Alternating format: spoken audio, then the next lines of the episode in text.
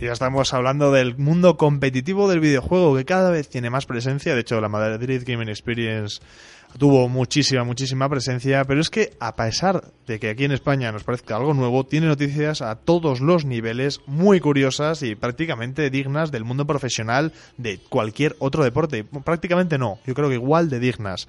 Y para todo ello, y comentar incluso fichajes y un poquito la actualidad del mundo competitivo que vive nuestro Demons Game On, equipo competitivo de Game On, tenemos a Javier Ramírez. ¿Cómo estás? Muy buenas tardes, Jaime. Pues muy contento de estar aquí un miércoles más en el programa con mi sección. La verdad es que es muy interesante y me están dando mucho feedback muy bueno.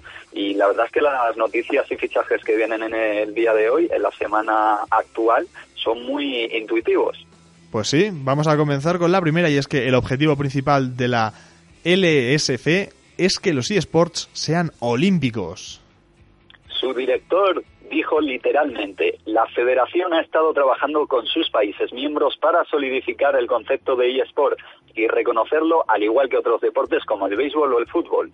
Nuestra gran meta es asegurarnos de la entrada en el Comité Olímpico Internacional y hacer los eSports eventos olímpicos nacionales.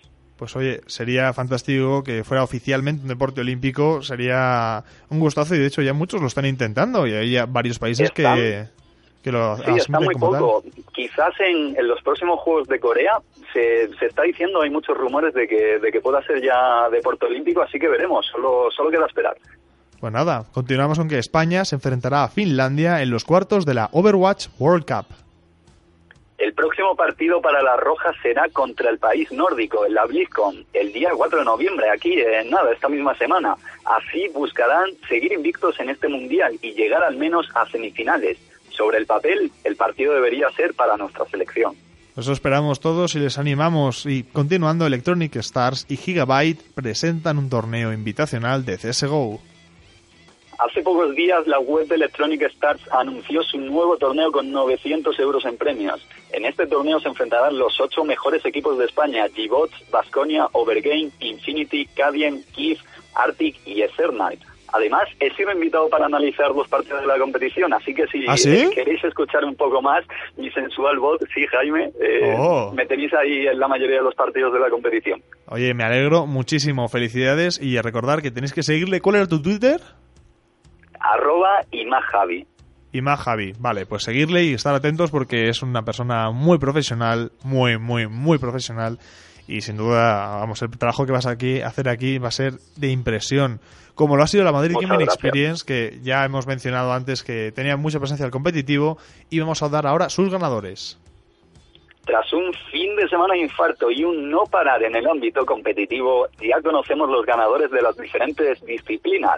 En el caso del Call of Duty, el mítico cuarteto de Giants se alzó con la victoria en la finalísima. Además, el Counter-Strike, Kid Gelosa ganó en la final Existence, líder actual de la División de Honor. En cambio, en el juego más seguido hasta el momento, el League of Legends, el trofeo fue para el equipo de Basconia, que revalidan título. Ole, ahí Basconia, muy merecido, muy luchado. Enhorabuena. Y por cierto, también conocemos al ganador de la finalísima del Mundial de LOL. Fin, Jaime, por fin el equipo de SK Telecom Team 1 se ha proclamado por tercera vez campeón del Mundial de Juego de Riot. El partido fue muy disputado, llegando a un quinto mapa que finalmente se fue para las filas del gigante asiático. Pues nada, y de hecho también fue la final del Hearthstone, si mal no me equivoco. Pero que eso lo comentamos después, ¿verdad? Si no me equivoco, sí. Pues nada, vamos ahora por los campeones de la Paris Games Week. Comenzó con el torneo de Just Dance, donde acabó venciendo el francés Manu tras ganar en la final por 2 a 1 a The Fairy Dina. El chino Ming venció al holandés Sujika Globin en la final del S ES, perdón, WC de Clash Royale. Min, a su vez, venció en semifinales a nuestro compatriota termista que venía desde aquí, desde España, y quedó finalmente cuarto en el torneo. En el torneo masculino de Counter-Strike eh, salió victorioso Alternate Attacks. En el femenino, en cambio, las vencedoras fueron el equipo de Team Secret y, en cambio, en la final de FIFA se enfrentaron el PSG y Wolfsburgo, algo mítico en la historia de los deportes electrónicos, encuentro que terminó llevándose el equipo francés. Pues nada, felicidades a todos los ganadores. Eh, qué gusto que haya tanto competitivo y que cada vez más países lo vayan aceptando. Y por cierto, Cloud9 se proclama campeón de la ESL Pro League. Como siempre, Cloud9 termina ganando la mayoría de torneos. Actualmente se le conoce como el rey norteamericano, ya que apenas tiene rivales, Jaime. El equipo se llevó el cuarto eh, título, la cuarta temporada de la SL Pro League, así que veremos si pronto tiene algún rival que otro. Ojalá sea así, que si no siempre se hace un poco aburrido. Y por cierto, el equipo de Demos, nuestro equipo, sigue en las andadas.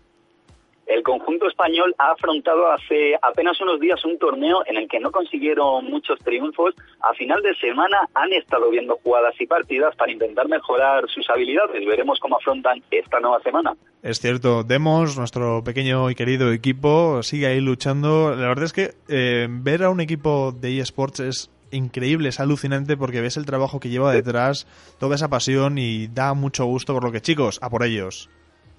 Y vamos a darle comienzo con los fichajes, eh, comenzando por España. A ver, en España, que es que los Wizards de eSports presentan su nueva plantilla de Call of Duty. Tras un tiempo sin equipo, el club español anunció la entrada de su nuevo cuarteto de COD. Estará compuesto por Stilex, Inmen, Jai y Kras, todos con mucha experiencia a sus espaldas. Y vamos ahora a nivel global porque el Salke 04 presenta su equipo de pretemporada con Rudy y Hatrix.